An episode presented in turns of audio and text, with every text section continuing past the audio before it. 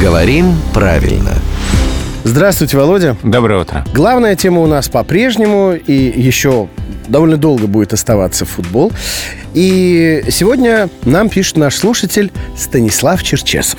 Он спрашивает, как будет правильно во множественном числе слово «тренер». А то многие путаются, и тут, не побоюсь этого слова, чуть ли не судьба нашего футбола на кону стоит. А вот как, от какого окончания зависит?